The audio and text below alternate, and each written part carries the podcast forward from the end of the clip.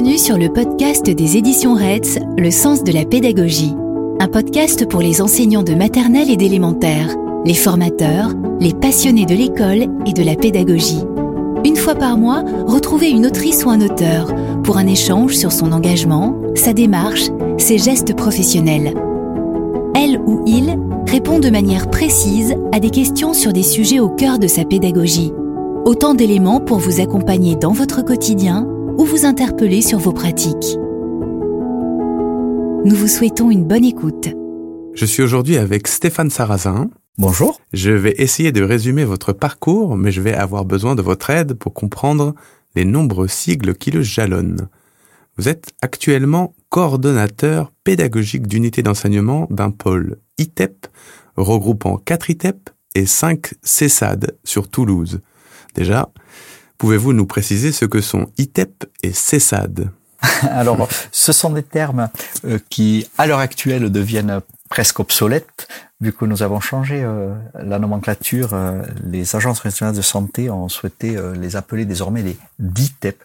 Mmh. Ce sont des dispositifs pour des jeunes qui ont des difficultés de, de psychologiques et qui regroupent désormais ce que l'on appelle des temps de nuit, des temps de jour et de l'ambulatoire. Autrefois que l'on appelait des CESA, des services d'aide et de soins à domicile, et euh, l'ITEP, euh, qui étaient les instituts thérapeutiques, éducatifs et pédagogiques, qui regroupaient ce qui était des temps de nuit et des temps de jour actuels. D'accord, ah c'est plus clair. Euh, je reprends. Alors, vous êtes enseignant spécialisé depuis 26 ans, avec plusieurs options. D pour le handicap, E pour la difficulté et l'échec scolaire, et G pour la rééducation en psychomotricité. Vous avez donc enseigné en IMPRO, ITEP, RAZED, E puis G, SECPA et CLIS, qui, selon moi, est l'ULIS actuel. Euh, vous êtes aussi formateur pour l'INSHEA à l'INSPE Toulouse et la DAFPEN Occitanie beaucoup de sigles, et nous ajouterons peut-être un glossaire en description de cette euh, de ce podcast. Euh, nous sommes réunis aujourd'hui pour parler des troubles du comportement en milieu scolaire. Donc pour commencer, Stéphane, qu'est-ce qui vous a donné envie de travailler auprès des élèves en difficulté?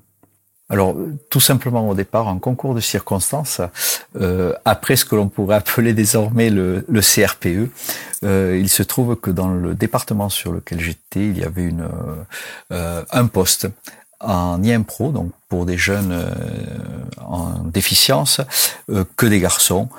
Et ben, c'est un poste que l'on m'a proposé, sur lequel je suis allé. Et de fil en aiguille, j'y suis resté, je me suis formé et j'ai eu besoin de, de, de, de, trouver un petit peu tout, enfin d'aller vers un petit peu tout ce qui existait sur ces formes de, de, de, handicap ou de grandes difficultés afin de parfaire et de voir un petit peu tout ce qui existait. Voilà, mais au départ, c'est vraiment un concours de circonstances. Oui, c'est ça. C'est une, une, opportunité qui se présente euh, plus qu'une euh, une vocation.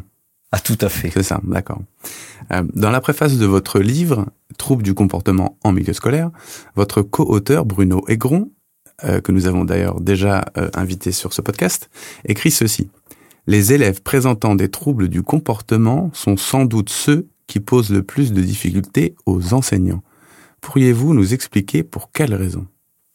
Je pense que d'abord, mhm. c'est par les attitudes que ces jeunes ont, parce que tout simplement, ben, ils vont mobiliser euh, beaucoup d'attention, d'énergie, à la fois de la part de l'enseignant, mais également souvent de l'ensemble de l'école.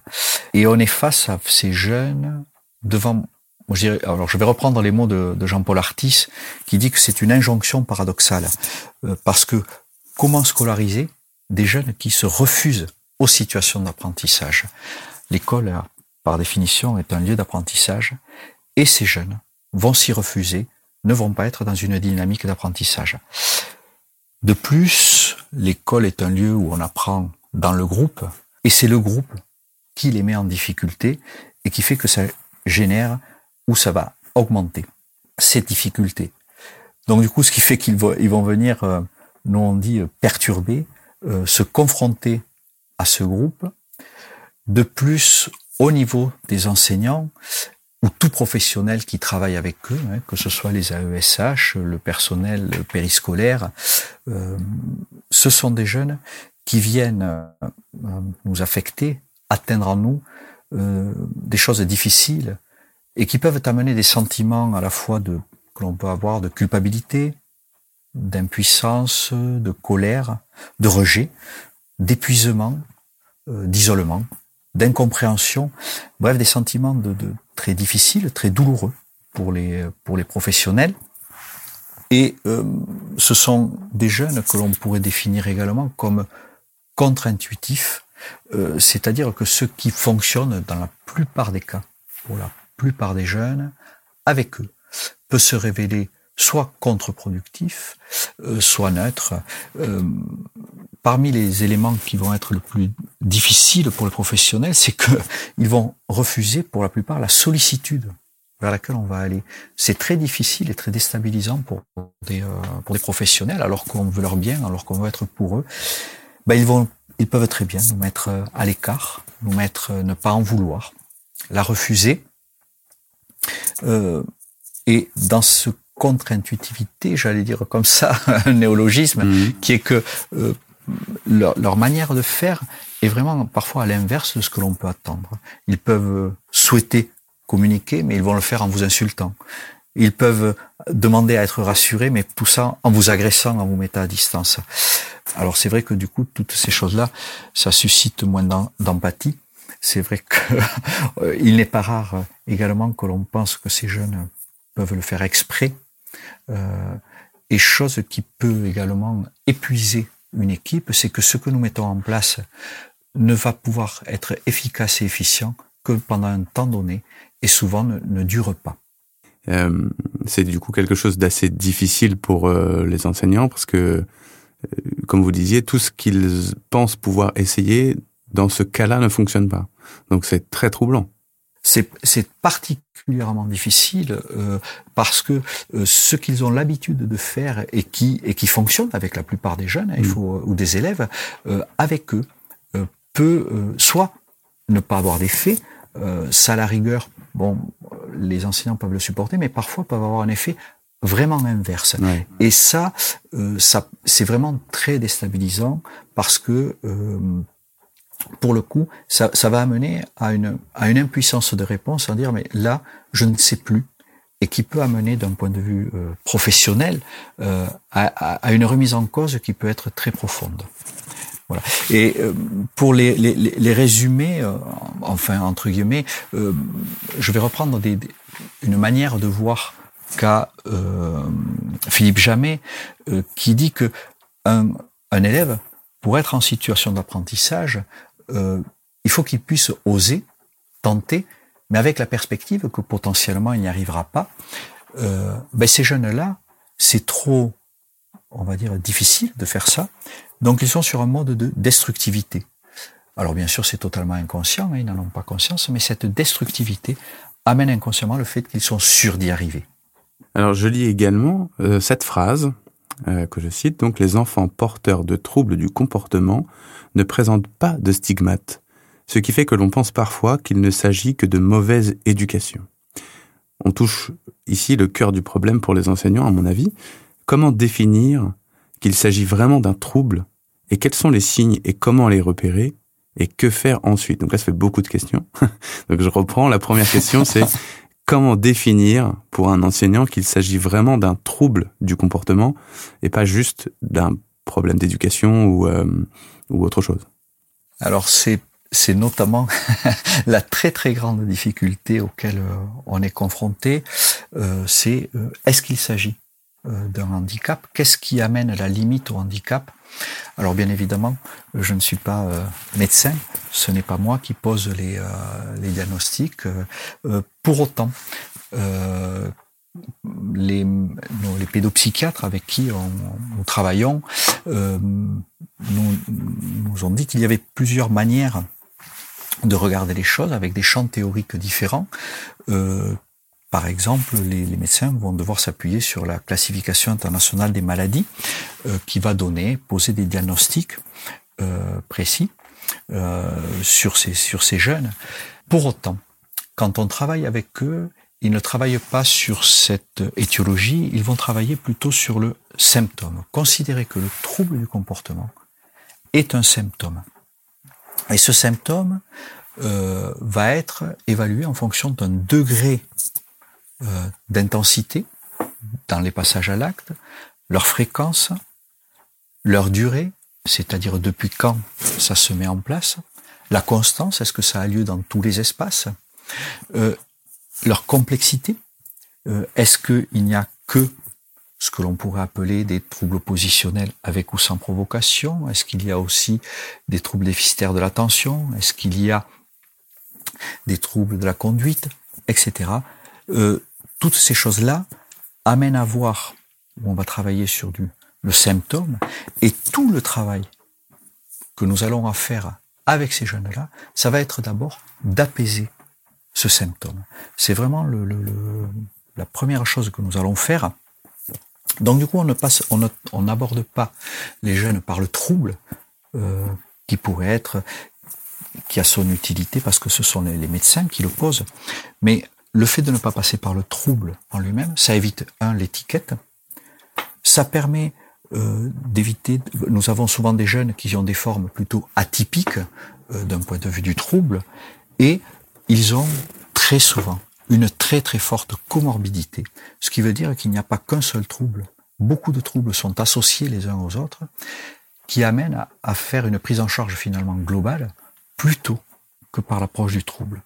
Et parmi les choses, euh, ces jeunes qui justement, euh, euh, on pense que c'est une mauvaise éducation, alors que cette fréquence, cette difficulté est manifeste, et qui amène du coup à une grande difficulté dans le groupe de pairs en situation d'apprentissage.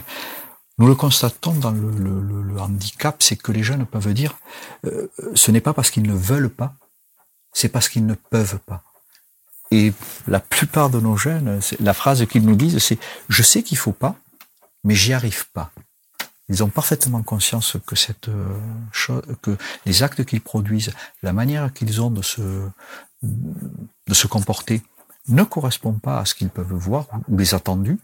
Pour autant, en situation, il leur est très difficile de faire autrement.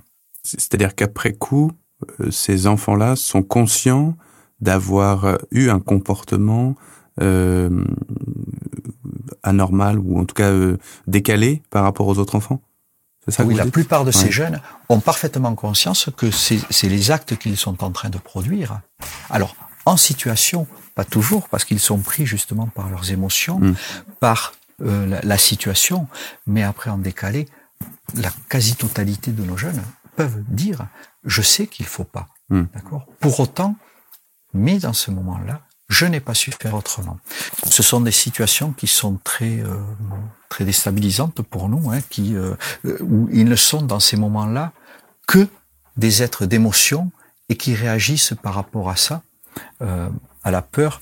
Euh, un exemple euh, était de dire si nous étions dans une classe et qu'un euh, et qu'un lion surgit, mmh. l'ensemble d'entre nous ne serions que des êtres voués par la peur et la sauvegarde de l'individu. Et là, pour le coup, les apprentissages, le fait de, de, de, de se projeter, le fait d'avoir une... Non, nous ne serions émis de côté et nous ne serions vraiment que liés à la peur et à la survie. Eh bien, c'est un peu ce que l'on peut imaginer de leur état psychique de ces jeunes-là. D'accord. Et donc, la, une des, la question suivante euh, que j'avais posée tout à l'heure, c'est quels sont les signes euh, de ces troubles et comment les repérer, donc euh, en, tant qu'enseignant, et que faire ensuite? Alors, pour les repérer, c'est vraiment euh, la plupart de ces jeunes sont identifiés dès l'école maternelle. L'école maternelle, alors bien sûr qu'il c'est souvent un, un trop hmm. les enseignantes vont nous dire tiens ben, alors que c'est le début de la socialisation c'est mis dans le groupe ben finalement le comportement est un peu en trop ce trop par rapport aux, actes qu'ils vont faire, euh, vont être faits avec une fréquence qui est bien au-delà de ce que l'on peut attendre d'un élève par rapport à son âge. C'est un degré. Il va y avoir une intensité souvent des actes qui va être plus forte que les autres. Donc il va pouvoir crier, taper, hurler, provoquer des crises, mais qui vont être plus importantes, plus fréquentes, plus fortes que d'autres et au lieu de s'apaiser petit à petit avec euh, l'âge venant, souvent, ces choses-là vont augmenter petit à petit avec l'âge. Voilà. Jusqu'à arriver à des moments où, face à cela, ils risquent de se mettre en, ils vont être dans l'incapacité, enfin, pardon, ils vont se être en difficulté scolaire, puis voir se mettre en échec scolaire, parce que les apprentissages pour eux deviennent compliqués et d'y être confrontés au milieu des pairs. Mais alors si si si j'entends bien ce que vous dites, si euh, certains signes apparaissent déjà à la maternelle, euh, est-ce que justement la gestion des émotions en maternelle et le fait de d'apaiser certains enfants euh, serait pas déjà une solution je dis pas qu'il faut tout mettre sur le dos des enseignants et enseignantes de maternelle, loin de là. Mais est-ce que euh, pour certains élèves qui posaient déjà des problèmes en maternelle, est-ce qu'il n'y a pas un effort sur la gestion des émotions à faire dès, dès les, petites sections, enfin les, âges de la petite, la moyenne et la grande section? Alors, je, je, pense que les enseignants déjà de, de, de, de petites sections, tout ce travail-là est, est, est, fait. Mm. Euh, et justement, c'est la socialisation hein, que l'on attend aussi, en plus des apprentissages. Mais euh, le constat que je peux faire, alors là, je vais parler d'ancien maître G, euh, où un travail de prévention pouvait être fait avec ces, avec une partie de ces jeunes très tôt, euh, permettait de, de, de, constater que euh, ces, ces phases un peu aiguës, ou en tout cas ces, ces, ces peurs que ces jeunes pouvaient avoir pouvaient être assez facilement, assez rapidement sécurisés et permettaient justement d'être dans le groupe plus apaisés, leur permettant ensuite d'avoir accès à ces apprentissages. Euh, pour, euh, je vais reprendre encore le professeur Philippe Jamet, hein, euh, qui, qui, dit que le trouble du comportement est une conduite adaptative liée à la peur. Et quand on agit, on a moins peur. Souvent, c'est lié à, à la mise en gros. C'est pas anodin que ça arrive dès la petite section, c'est que jusque-là, ben, on était euh, dans la sphère familiale, on était dans son unicité avec sa fratrie, et puis on devient, on arrive dans un groupe de pères euh, euh, où la dimension affective n'est pas du même ordre et où en plus on demande une activité. Mais pour certains de ces jeunes, être dans ces situations-là peut les amener à être dans la peur. Et sécuriser tôt cette peur, très tôt, permettait en tout cas, le constat que nous pouvions faire, permettait par la suite de pouvoir justement être en sécurité et être disponible pour les apprentissages. Donc je pense que les enseignants déjà d'école maternelle le font beaucoup. Pour autant, euh, c'est vrai qu'avec un grand nombre, ce n'est pas si simple de le travailler de façon spécifique. Et euh, donc, comme on a vu euh, les signes, comment les repérer, et la suite de ma question, c'était que faire ensuite quand on a repéré ces signes euh, Que doivent faire, que peuvent faire les enseignants? Il va y avoir un gros travail, là pour le coup, me semble-t-il, sur nous au départ, à avoir euh, modifié, on va dire, le, regard que nous pouvons porter euh, sur ces jeunes et sur ce qu'il en est. Modifier le regard, c'est le voir à travers tous les actes que le jeune va produire, les voir comme quelque chose à décoder. C'est qu'est-ce qu'il fait, je le constate, et qu'est-ce qu'il veut me dire à travers les actes qu'il pose. Ça, ça va être tout le travail euh, d'analyse, de, compréhension, parce que si je constate que ce jeune veut me dire quelque chose, je, je vais pouvoir désormais y répondre de manière la plus ajustée. Étant donné qu'ils sont contre-intuitifs, alors je vais donner des... Euh, si le jeune vous insulte, ce n'est pas nécessairement juste parce qu'il veut vous défier, mais il peut très bien avoir envie de communiquer. Il ne le fait pas de façon ajustée, mais pour autant, si on est encore dans la peur, on va plutôt le sécuriser et dire oui, oui, d'accord, j'ai vu que tu voulais discuter, je veux bien discuter. On va ce qui s'appelle faire un pas de côté, on va entendre au-delà du message ce que le jeune veut nous dire, ce qui ne veut pas dire qu'on va l'excuser du tout, hein, mais on ne reviendra sur les propos qu'il a tenus qu'une fois qu'il aura été apaisé psychiquement et qu'il ne sera plus dans ce phénomène de peur. Donc on va d'abord y répondre, on va dire oui, je veux bien discuter avec toi, on discute, et une fois que ce sera fait, on dit, tu as vu comment tu me l'as demandé? Est-ce qu'on peut le travailler? Est-ce que tu peux me le demander autrement? En différent. Donc ça va être tout un travail au départ sur notre posture, sur nos attitudes, sur le regard que l'on va pouvoir faire. Nos postures, c'est tout un travail sur la communication que l'on va devoir faire, à la fois dans les propos que nous devons euh, faire, à la fois sur tout ce qui va être dans notre non-verbal, sur le, notre maintien, la manière que l'on aura de est-ce que je touche, est-ce que je ne touche pas, est-ce que je suis prêt, est-ce que je suis loin, est-ce que je suis debout, est-ce que je suis assis, mais également poser un cadre. Et ce cadre, il doit pouvoir être contenant, sécurisant, souple, plutôt stable, et qui ne varie pas en fonction de notre humeur, et surtout bienveillant. Bienveillant pour rassurer. Pour autant, il doit être stable, hein. euh, c'est-à-dire qu'on va quand même poser les, règles euh, et on va dire voilà ce que, ce que l'on peut faire et voilà ce que l'on ne peut pas faire. Mais travailler petit à petit sur comment est-ce que, en fonction de ce que tu me fais, de ce que tu fais, comment est-ce qu'on va pouvoir déplacer ça pour que les réponses que tu aies à faire soient acceptables socialement? Donc il y a un peu de donc établir les règles, un peu de fermeté, de la communication non violente et de de la bienveillance euh, ou de l'éducation positive en résumé. oui, parfaitement. C'est ça. parfaitement. Ça, ce sont les premiers éléments, mhm. j'allais dire les tout premiers. Et puis ensuite, bien évidemment, il va y avoir un travail que l'on va pouvoir faire de prévention, de prévention. Et euh, il y a une partie de prévention qui peut se faire avec l'ensemble euh, de, de, la classe, de, de euh, qui peut se faire avec l'intégralité du groupe pour finalement apaiser le groupe, l'apaiser lui, travailler sur, vu que désormais on travaille sur les émotions, on va pouvoir travailler sur d'autres choses. On va devoir ensuite également travailler sur euh, anticiper, prévoir justement les situations qui pourraient être un peu compliquées, les situations de qu'on appelle de crise. Et également, qu'est-ce que l'on fait dans le après-coup? Dans l'après-coup, l'anticiper, le prévoir, le proposer. Euh, ceci afin d'avoir une cohérence globale par rapport à, ce que ce jeune amène dans la classe, et pouvoir également le présenter aussi au reste du groupe classe parce que je crois que c'est ce qui met parfois en grande difficulté les enseignants, c'est le groupe euh, classe qui fait que les autres jeunes disent, mais les autres élèves vont dire, pourquoi lui il a le droit et pas moi? Hmm.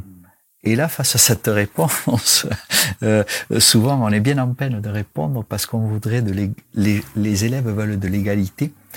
Or pour autant, vu qu'ils relèvent de handicap, on peut proposer de l'équité. Et là, nous, la réponse que nous faisons dans ce cas-là, c'est on va valoriser l'élève qui vous dit ça. On va lui dire pourquoi est-ce qu'il a le droit et pas moi? On va lui dire parce que toi, tu sais le faire désormais et que du coup, je peux l'attendre de toi. Désormais, tu sais faire du vélo, je ne te remettrai pas les petites roues, tu ne les accepterais pas, tu sais le faire, je l'attends de toi. Mais pour l'instant, lui, ben les petites roues, c'est sur le comportement, c'est dans la relation à l'autre, c'est pas simple, mais on va l'aider à. Oui. Voilà. Oui, et j'imagine que la manière dont on gère euh, l'enfant ou les enfants en, en trouble du comportement euh, a des conséquences en effet sur le groupe classe qui nous regarde et qui attend euh, de, de, voir un petit peu ce que ce qu'on va faire. Là, je parle comme si j'étais un enseignant. Euh, qui attend le modèle, un peu comme quand on est parent et qu'on dispute un enfant, euh, l'autre, euh, enfin le frère ou la sœur regarde en se disant tiens ah c'est comme ça, c'est c'est comme ça la, les règles de la maison c'est comme ça, la punition ou la dispute a été comme ça, donc je peux m'attendre à ce que ça soit pareil pour moi. Euh, même si en effet là vous aviez bien précisé euh, un enfant en situation de trouble là qui serait vraiment quelque chose de l'ordre de, du handicap euh, ne serait pas forcément traité de la même manière que euh, le reste du groupe classe. Oui, je, je crois qu'on peut mettre, alors tous n'ont pas justement euh, une notification MDPH hein, amenant à, au handicap. Pour autant, certains euh, mettent à mal en grande partie la classe. Et je crois qu'il ne faut pas, euh, en tant qu'enseignant, euh, s'interdire le fait de pouvoir amener une équité, c'est-à-dire un travail singulier des réponses singulières qui ne sont pas ce que l'on peut attendre pour l'ensemble du, groupe classe, pour un jeune, pour un élève, de telle sorte que l'on puisse finalement l'aider à s'apaiser par rapport au groupe. Les jeunes euh, peuvent constater qu'ils vont avoir une aide particulière, une AESH, on va pouvoir les aider en mathématiques avec un PPRE, en français pour écrire, pour les aider à écrire. Ben, ces jeunes, ces élèves-là vont avoir besoin d'une aide singulière, particulière, liée à leur comportement, de telle sorte que petit à petit, ils puissent adopter un comportement ajusté au sein du groupe classe et plus tard du collège et du lycée. Oui, donc les, les autres élèves sont déjà conscients que certains de leurs camarades ont besoin d'accompagnement et ce serait pas, euh, ils seraient pas forcément surpris de voir un accompagnement lié à un trouble du comportement euh, plus qu'à, euh, enfin, de, de, la même manière que les autres troubles en fait. je vois, je vois très bien. Je crois que si on les amène avec ce regard-là, euh, c'est-à-dire qu'ils le constatent par eux-mêmes, hein, que ce jeune-là, cet élève-là, leur met, euh, enfin met la classe en difficulté, euh, sollicite, demande une, mobilise une très grande attention de la part des adultes. Ils en sont conscients, ils le constatent. Donc le fait de le leur mettre en mots et dire on va l'aider à ce qu'il puisse avoir un comportement voilà adapté, ajusté, on va l'aider. Je crois que la plupart euh, des élèves euh, sont plutôt accepteront si on le leur présente de cette manière-là. Oui, bien sûr. Avez-vous quelques idées d'activités d'intégration pour aider les enseignants et enseignantes qui nous écoutent? Alors, euh, par rapport aux, activités, oui, on peut avoir des, des, propositions, sachant qu'il faut rester très humble par rapport à, à tout ce que l'on peut proposer, parce que d'une part, je vais reprendre ce que j'ai dit au tout début, c'est que ce que nous pouvons proposer, ben souvent, euh, ne marche pas sur du long terme. Donc c'est le premier garde-fou. Et mmh. puis ce que l'on peut proposer, je crois que chacun doit pouvoir aussi le faire à sa main, le polir, le mettre à son image dans le cadre dans lequel euh, il travaille. Donc il faut mettre au moins ces deux ces deux éléments-là, voilà, se les rappeler.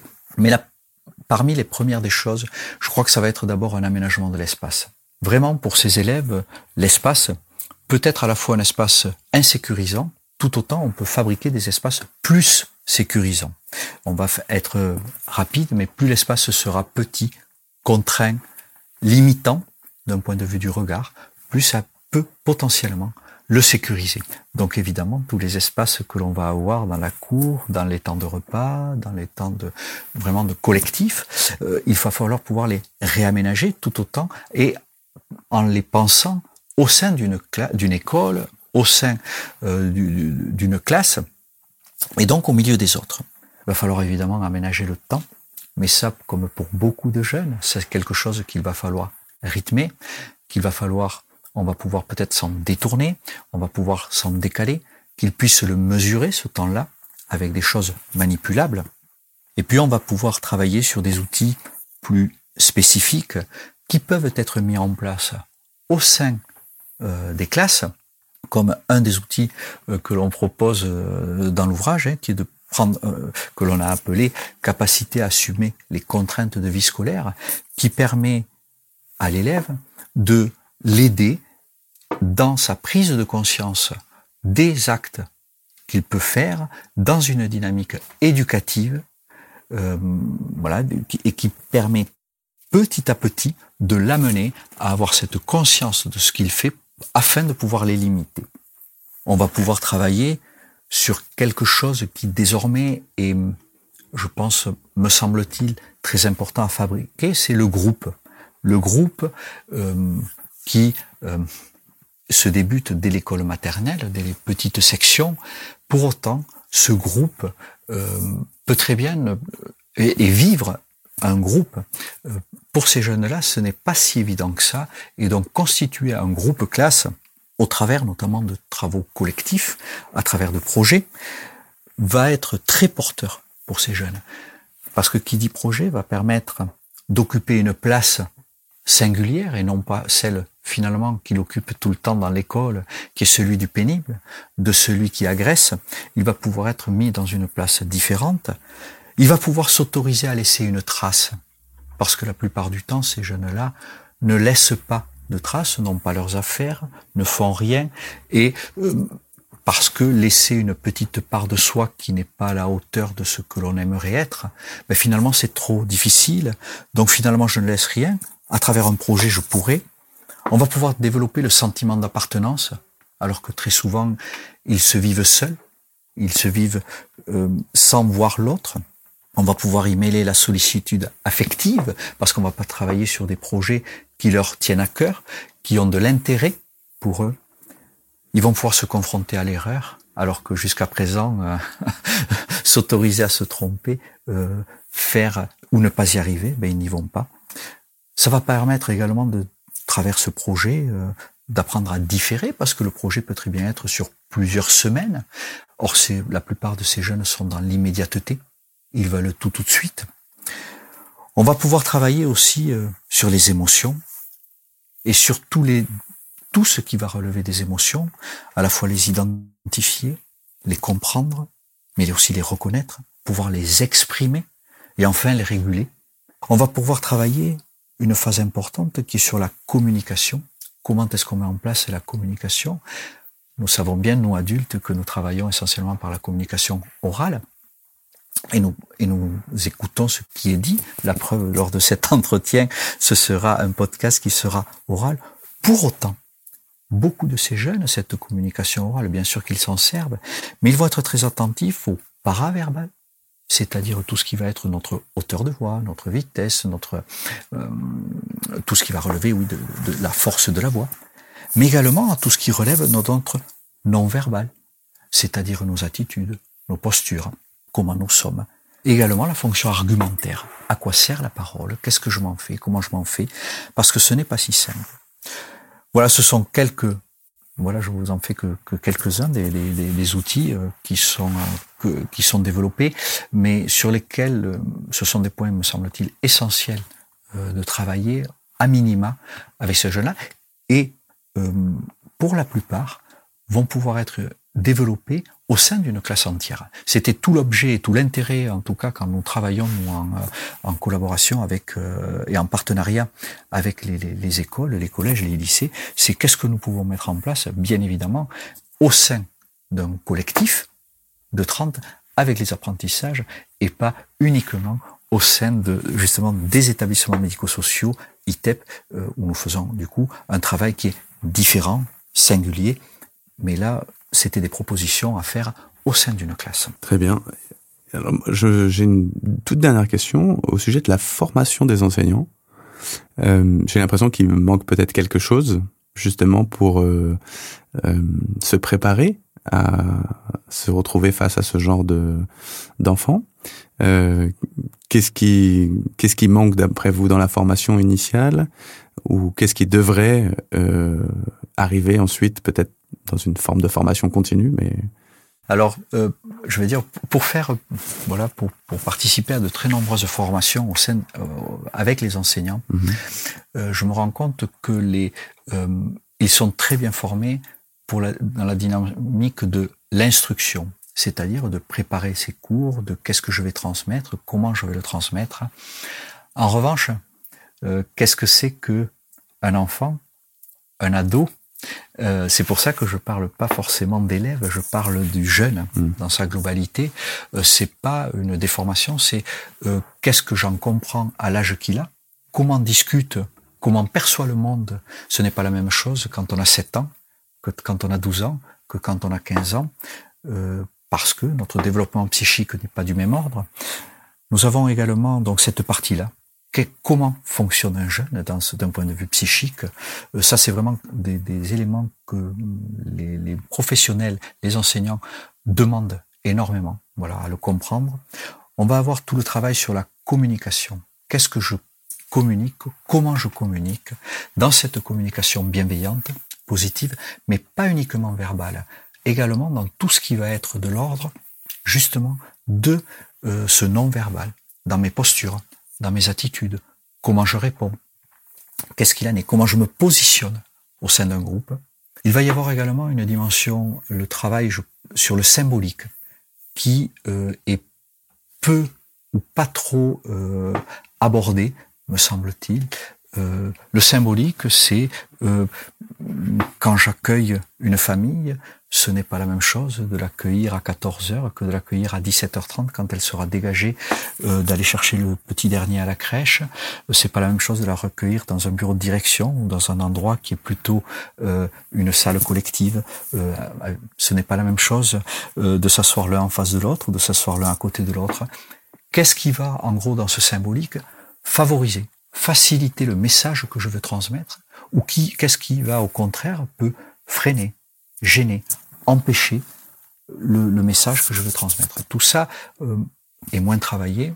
Et enfin, le travail sur, me semble-t-il, sur le regard que l'on porte sur l'élève, c'est-à-dire que tout acte que fait le jeune, avoir non pas un réflexe de dire qu'est-ce qu'il me fait, mais de me dire qu'est-ce qu'il veut me dire à travers l'acte qu'il pose. Parce que si à chaque fois je me pose la question qu'est-ce qu'il veut me dire à travers l'acte qu'il pose, ce qui veut dire que derrière, je vais me mettre en questionnement de me dire ce n'est pas qu'il m'en veut à moi, c'est qu'il veut me traduire quelque chose, mais pas de façon ajustée, pas avec les mots. Pour autant, je constate que, du coup, je vais adapter, modifier ma manière de répondre. Nous vous remercions d'avoir écouté notre podcast Le sens de la pédagogie. Si vous avez aimé, n'hésitez pas à en parler autour de vous, à le noter et à mettre des commentaires.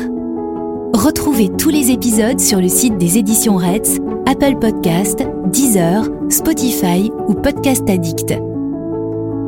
À bientôt!